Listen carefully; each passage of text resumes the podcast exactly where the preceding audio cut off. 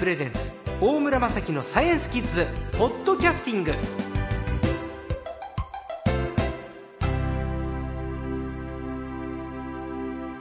さあ今週のサイエンスコーチは略して最高は歯科写真家の石井陽子さんですこんにちはこんにちは。歯科写真家歯科専属ですか？そうです。歯科専門です。歯科専 はい。石井さんは山口県のお生まれで青山学院大学文学部をご卒業後あ4年前から奈良や宮島など広島県ですね。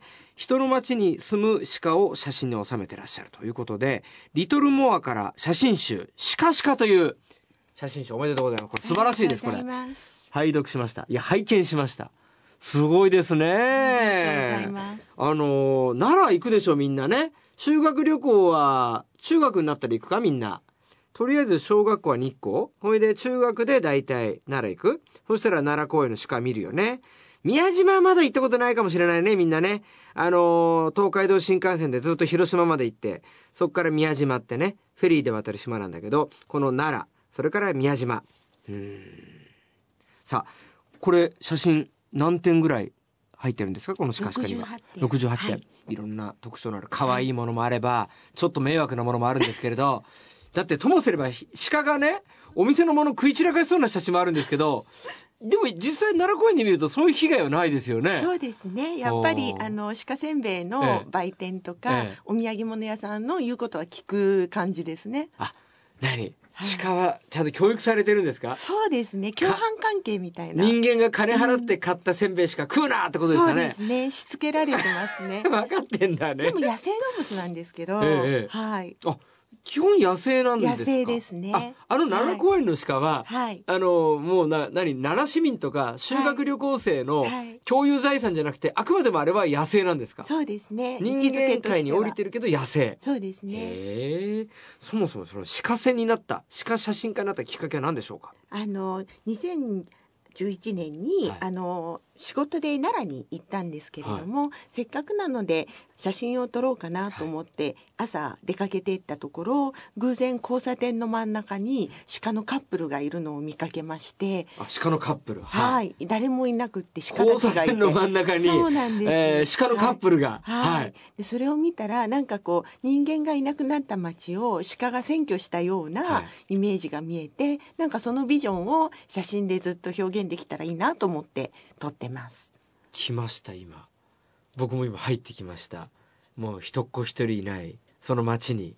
人間が作った町に野生の鹿がはい。カップルで、はい、あそれでいいなと思ったうんですか、ん。はい。で。それまで写真の心得はあったんですか？そうですね。あの写真を始めたのは10年前なんですけれども、あの初めてマダガスカルに旅行に行くことにした時に、はい。せっかくそんなに遠くに行くことになったので、はい。一眼レフカメラを買おうと思って、はであの旅行の3日前にカメラ屋さんに行ってで行って現地で撮ったら意外とあの今のカメラ優秀なのでい、はい、楽しく撮れてそれ以来写真にはまってます。マダガスカルってアフリカのそうですね。あの大陸のはい。右斜め下の方にある、細長い島ですよそうねですね。そはい。こは、え観光で？はい、あのワオキツネザルとかシファカとかあ。の固有種の動物がすごく多い島で、えであの当時から動物は好きだったので撮影にまあ当時は撮影は意識してなかったんですけれども、あの行ってみたら写真に夢中になっちゃったんです。なるほど、はい。そうかそうか、はい。あの島だからそこの島にしか生息していないはい。動物がいた、そうですね。アイアイとかもいる島ですうーね。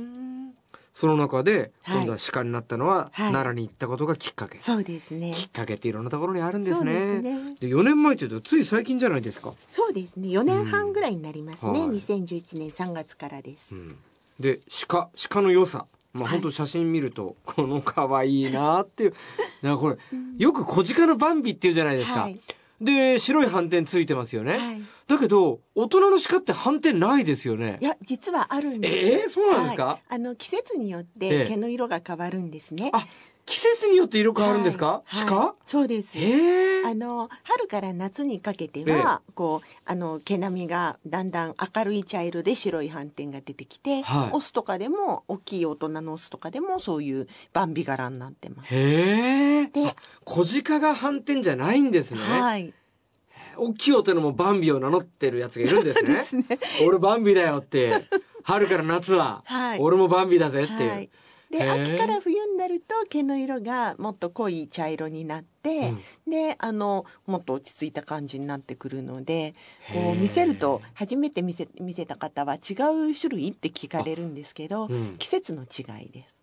すいません、はい。基本的なことなんですけど、はい。鹿の種類ってどれぐらいあるんですか？あ、えっ、と鹿の種類はですね、現在世界で生きてる鹿の種類が17属から19属で30数種がその中に属してるんですね。はいで日本にいるのは外来種のキョン以外はあの全て日本鹿という種類ででその中にエゾシカとか本州鹿九州鹿マゲシカヤクシカケラマジカツシマジカっていう7つの亜種がいます。おおあえちょっと待ってくださいはい、僕僕春まで北海道にいたんですけど、はいはい。エゾシカを見てて、はい。これエゾシカと思ったんですけど、それは、まあ、エゾシカっていう名前はついてるけれど、はい。基本は日本鹿っていう一つのカテゴリーでそうですね。北海道から沖縄まで日本鹿、そうです。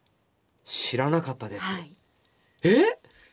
ケラマジカってあったけどケラマって日本の一番南側の、そう沖縄ですね。はいですよね。はい。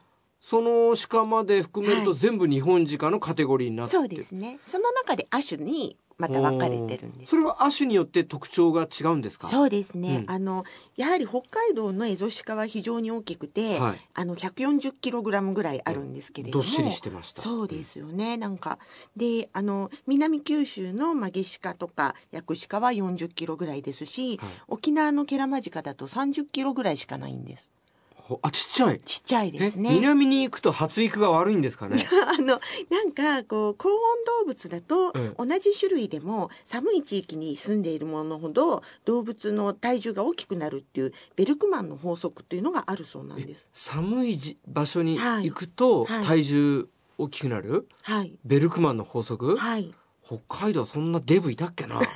あんな印象ないな。あれ？ででもなんか、そうそうですか。で、はい。南の方に行くと痩せてる、そうですね。痩せてるっていうか小さくて、ちっちゃい。はい。